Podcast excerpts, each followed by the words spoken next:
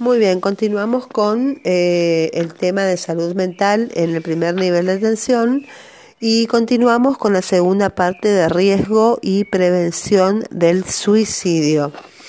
Con respecto a los antecedentes, signos y síntomas en el curso de una crisis eh, de suicidio, tenemos que tener en cuenta los antecedentes patológicos o patologías en curso, que son los trastornos del estado de ánimo, trastornos de conducta, trastornos psicóticos, especialmente esquizofrénicos, trastornos de personalidad, especialmente el trastorno antisocial y trastorno límite, trastornos de carácter como impulsividad, inestabilidad, tendencia a la violencia física.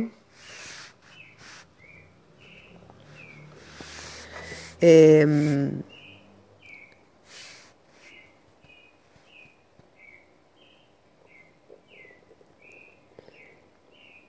antecedentes familiares o personales de tratamientos psiquiátricos y consumo de psicofármacos, modos de, reacción habituales ante situaciones de crisis, antecedentes de tentativas de suicidio, método y factores desencadenantes, tratamientos anteriores por esa causa, consumo de drogas, abuso y dependencia de alcohol, enfermedad física juzgada por el paciente como eh, invalidante o letal, dolor crónico, eh, tentativas de suicidio y suicidios consumados en la familia o en el entorno. Estos todos son antecedentes patológicos o patologías en curso.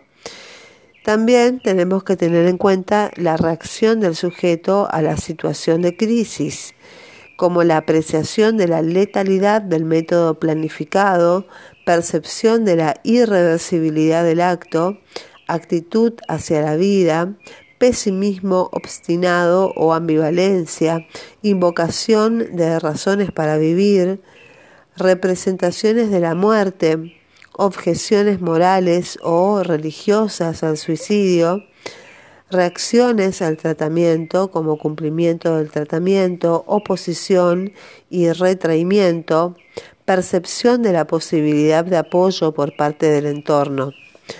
Eh, otra cosa que hay que tener en cuenta son los modos, el modo de vida, la edad, los factores vinculares y la inserción social, la situación familiar como la viudez reciente, la separación eh, y la, a nivel profesional como la quiebra financiera, desocupación y la crisis económica como carencia de medios, también el aislamiento social en ancianos o en migrantes, el maltrato infantil, en mujeres golpeadas o maltrato en la vejez, la cualidad afectiva de los soportes sociales como las amistades, grupos de pertenencia y creencias religiosas, conductas de riesgo como actividades o deportes peligrosos, relaciones sexuales sin protección, conductas violentas, profesión de riesgo por su acceso a medios letales, que serían en muy alto riesgo el personal de salud, el personal de seguridad de las Fuerzas Armadas y los militares, proyectos laborales y vinculares y el grado de compromiso con ellos constituyen un modo de vida y factores vinculares que tienen relación con el suicidio y alto riesgo de suicidio. También tienen que ver influyen en la, en la decisión del suicidio eh, las circunstancias objetivas de la tentativa del suicidio, como por ejemplo el, el aislamiento. ¿Le avisó a alguien que iba a hacer una tentativa de suicidio? El manejo de los tiempos. ¿La tentativa de suicidio fue planificada como para no ser descubierto? El suicida tomó precauciones para no ser descubierto. Por ejemplo, encerrarse y cerrar llave. Eh, disminución de la tentativa de suicidio ante las personas presentes. Confesó su intención cuando se lo preguntaron y actos realizados en previsión de la muerte eh, como si cambió proyectos e hizo regalos o legados inhabituales, eh, si usó preparación de la tentativa de suicidio, si preparó un escenario suicida, si hubo intención escrita de la tentativa de suicidio, si dejó mensajes escritos anunciando o explicando la tentativa de suicidio, y la comunicación verbal de la intención suicida, si lo dijo abiertamente con anterioridad otras preguntas a responder para evaluar una tentativa de suicidio, si su suicidio es eh, sobre la intención informada por el paciente. Eh, tenemos que indagar sobre el objetivo de la, de la tentativa de suicidio, si había intención, si había intención de, desaparecer. Eh, expectativas respecto de la letalidad del método elegido, si pensaba que iba a morir realmente, em, también la apreciación de la letalidad del método, si utilizó un método más peligroso de lo que creía, eh, también la gravedad percibida del gesto suicida, eh, creía que el método eh, empleado era suficiente para morir. Eh, también es importante saber eh, la actitud ambivalente frente a la vida. ¿Usted quería morir realmente o solo no pensar más o no estar más angustiado? Y mm, otra cosa que hay que indagar es la percepción de la irreversibilidad del acto. ¿Estaba usted seguro o segura de que iba a morir a pesar de la ayuda médica y el grado de premeditación. Eh, ¿El gesto fue impulsivo o estuvo precedido de varias horas de meditación? Y otros aspectos, eh, preguntas a responder sobre otros aspectos serían, por ejemplo, Eh, la reacción a la salida del tratamiento agudo, si la persona lamenta seguir con vida, la representación de la muerte. Eh, para usted la muerte es representada de una manera positiva. Eh, cantidad de tentativas de suicidio suicidios anteriores. Hubo en el pasado varias tentativas de suicidio y cuán seguidas fueron unas de otras. Y después tenemos el consumo de alcohol durante la tentativa de suicidio. Hay que preguntar si hubo consumo de alcohol que facilitó el pasaje del acto. Y también hay que preguntar sobre el consumo de drogas durante la tentativa de suicidio y si hubo un consumo de drogas que facilitó el pasaje del acto. Muy bien. Con respecto al tratamiento, eh, no existe ningún estudio prospectivo randomizado que permita proponer una conducta pertinente y coherente, fácilmente realizable en la práctica y eficaz para prevenir un acto suicida y el conjunto de la literatura presenta límites en cuanto a las definiciones y a la metodología a seguir. Em, como es imposible la predicción objetiva y certera de un posible suicidio, em,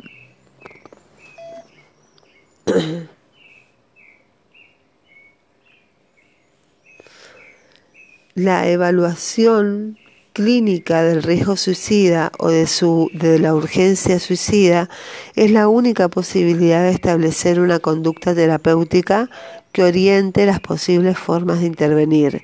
Y este criterio valoriza la impresión del entrevistador en la situación de la urgencia y del riesgo suicida. Muy bien, eh, una crisis suicida se extiende desde la aparición de las primeras ideas de suicidio em, hasta su resolución o su repetición, incluyendo o no un pasaje al acto suicida. Aunque con muchas variaciones individuales, las crisis pueden durar varios días o semanas durante los cuales la intervención es posible. Con respecto a las consideraciones del tratamiento,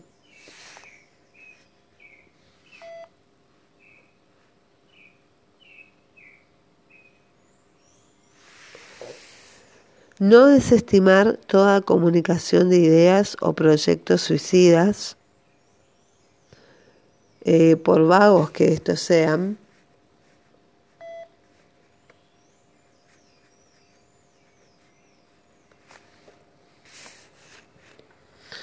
Un alto porcentaje de los pacientes suicidas hacen saber estas circunstancias a su entorno y tampoco se debe caer en el facilismo de evaluar em, como simple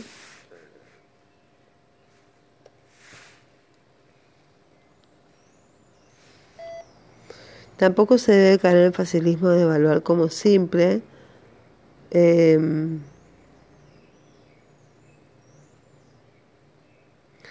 Eh, chantaje o histeria estas comunicaciones de personas en estado de crisis, perdiendo así la oportunidad de intervenir efectivamente en la prevención del suicidio. En particular, en el caso del abordaje del paciente depresivo, el personal de salud debe evitar caer en errores frecuentes tales como exhortarle a dominarse o a animarse, decirle que la depresión es cosa de poner voluntad, que lo tiene que solucionar uno mismo, o recomendarle un viaje o unas vacaciones. En cambio, es positivo que tanto el médico como las personas del entorno dirijan al enfermo afirmaciones de tipo tranquilizador, cómo explicarle que no es un caso único, que su enfermedad es conocida y que hace sufrir mucho al que la padece, pero que en cambio no es peligrosa si recibe tratamiento, que es una enfermedad que tiene tratamiento eficaz, que puede haber recaídas, pero que se pueden prevenir y tratar. Y en estos casos la mejor y más eficaz manera de prevenir la conducta suicida es la detección precoz de la depresión, instaurando con rapidez un tratamiento adecuado, valorando al mismo tiempo el potencial eh, suicida del enfermo y si éste es elevado, tomar las medidas de contención correctas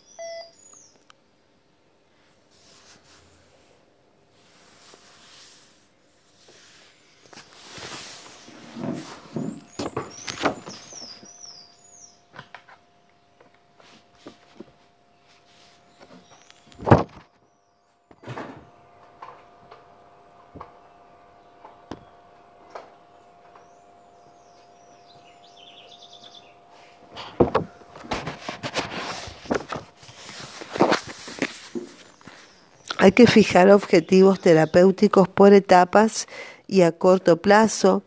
La alianza con la familia o con los allegados y amigos es indispensable para instalar una terapéutica adecuada, debiéndose actuar con estos miembros del entorno por medio del esclarecimiento y la información a fin de contarlos como aliados en la contención del paciente. La conducta terapéutica. ¿Qué hacemos? ¿Hospitalización o tratamiento ambulatorio de las crisis suicidas? La decisión de la estrategia del tratamiento a seguir estará supeditada a los resultados de la evaluación del riesgo suicida. Se debe realizar para la misma una entrevista lo más amplia posible y recurrir a la exploración de toda la serie de factores que permitan siempre que debe recordarse que hablar del tema con el paciente sospechado de ideas suicidas no es un factor inductor del mismo. Por el contrario, el abordar problemas el abordar problema, el problema francamente, aunque es un factor inductor del mismo. Por el contrario, el abordar el problema francamente, aunque con frases que gradúen la dramaticidad de la situación, tales como ha pensado en hacerse daño, genera una disminución de la tensión psíquica y permite al paciente saber que puede confiarse a un profesional que comprende su situación y le puede ofrecer una salida alternativa a sus conflictos.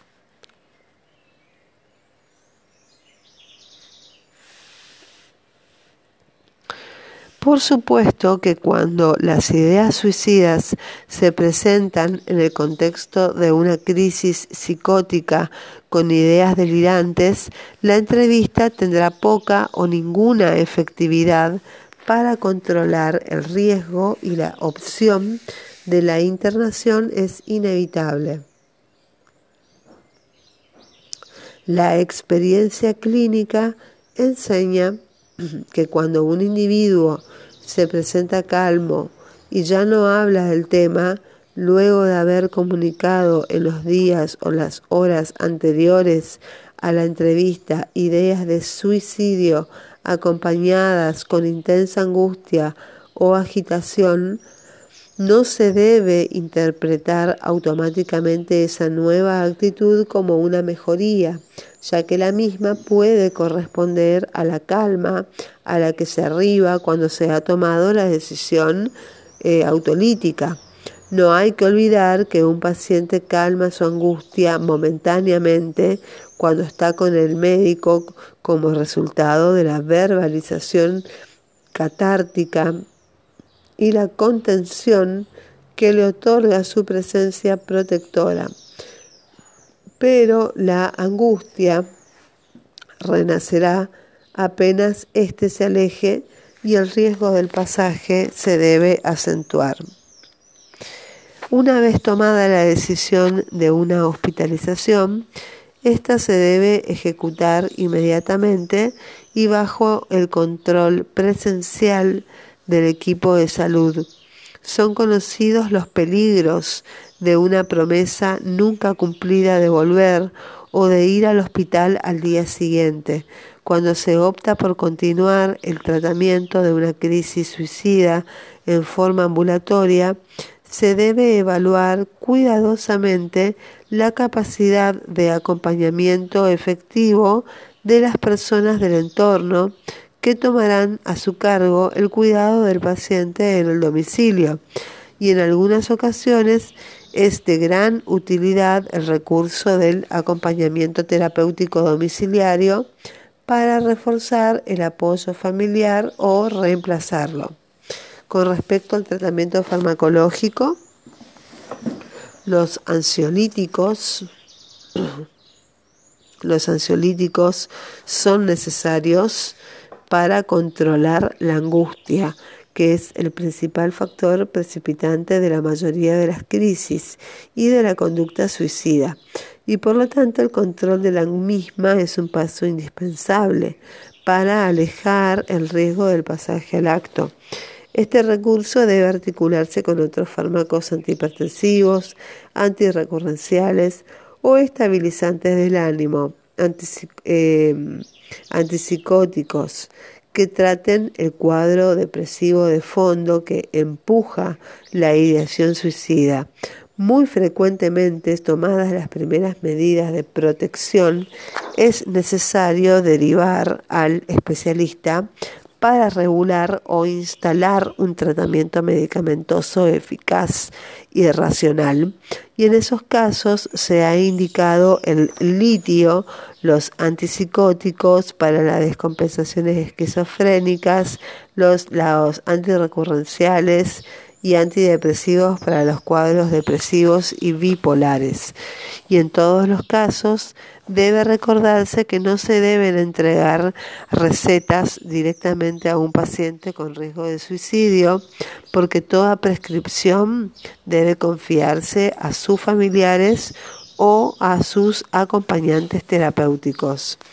Con respecto al tratamiento psicoterapéutico, es fundamental para establecer las causas de la situación que precipitaron la crisis. En un primer momento catártico apoyado en la escuela en la escucha comprensiva y el reaseguramiento al abordaje psicoterapéutico por parte del psiquiatra o el psicólogo del equipo de salud y se debe ir internando en los, en los conflictos intrapsíquicos e interpersonales que descompensaron el equilibrio mental del sujeto. Esta tarea, además de ayudar a resolver las crisis en sí misma, es preventiva en nuevos pasajes al acto y sienta las bases de una alianza terapéutica que se prolongará una vez atenuada y compensada la crisis suicida. La conducta ante el suicidio consumado las reacciones del entorno, ya sean familiares o de allegados, y del personal de salud ante un suicidio consumado son frecuentemente causa de traumatismo psíquico. Por eso es que se deben adoptar medidas preventivas para permitir la elaboración del mismo. Se denomina postvención al conjunto de maniobras llevadas al a cabo con los supervisores para disminuir los efectos deleterios del trauma vivido. El médico involucrado en el caso debe evaluar muy sinceramente su propio estado anímico y recurrir a la ayuda de los colegas de su equipo para esclarecerse sobre el acontecimiento y compartir con ellos los sentimientos e ideas que éste le ha despertado. Esto es particularmente importante en los jóvenes profesionales que enfrentan quizá por primera vez esa circunstancia. Es muy frecuente que el médico se vea embargado por sentimientos de impotencia, pérdida de autoestima profesional, ansiedad, rabia, culpa y miedo a las consecuencias médico-legales por el suicidio de un paciente a su cargo. Resuelto este primer escalón, es necesario entender que la tarea médica no ha terminado y que se debe asistir a los allegados. Muy bien, y esto es todo con respecto a suicidio. Muchísimas gracias.